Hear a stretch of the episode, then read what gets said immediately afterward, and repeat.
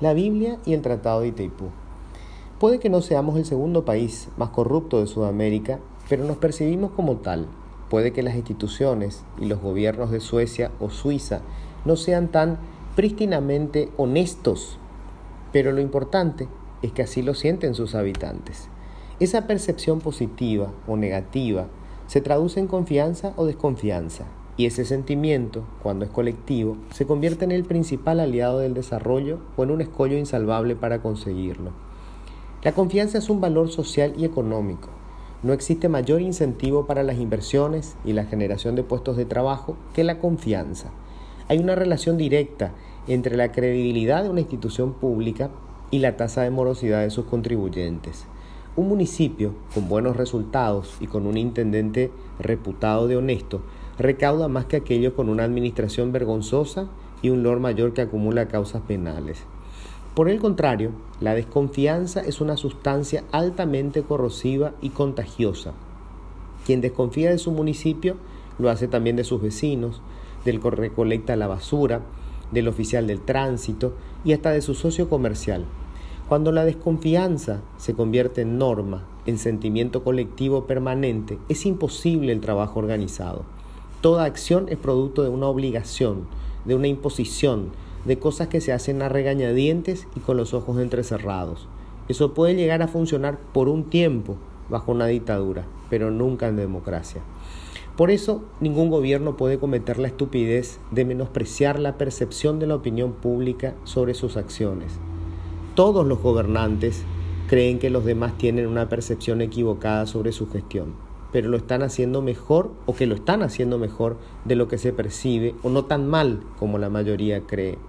Su error es no darse cuenta de que lo que ellos crean es irrelevante. Si no logran generar confianza entre sus gobernados, su gobierno está condenado al fracaso. Abdo Benítez puede leer la Biblia todas las mañanas y regodearse con sus asesores con datos estadísticos sobre la inversión pública. Pero mientras no logre levantar las dudas sobre la necesidad, el costo y la participación de su cuñado en la adjudicación de una simple pasarela, jamás conseguirá exorcizar la presunción de culpabilidad. Todos los ministros pueden ser obligados a tuitear elogios al ex canciller ungido como nuevo director paraguayo en Itaipú. Pero mientras en la opinión pública y en los medios siga siendo recordado como el correveidile que entregó un pedido de renuncia, desatando un escándalo que casi terminó con el juicio político del propio presidente, su nombramiento será percibido indefectiblemente como el preámbulo de un escándalo mayor.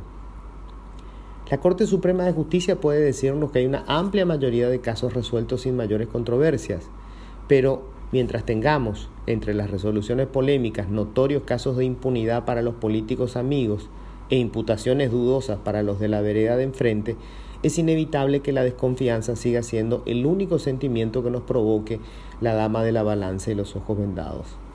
La confianza no es lo mismo que la fe. No se puede pedir confianza, hay que ganársela. Abdo Benítez tiene una responsabilidad superior a la de todos sus predecesores de la era democrática. Le toca liderar la renegociación del Tratado de Itaipú. Lo que consiga, entregue o pierda determinará su papel ante la historia la del patriota o la del infame traidor. Difícilmente haya medias tintas.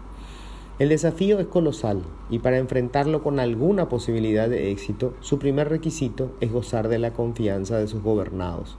Hoy no la tiene, la perdió.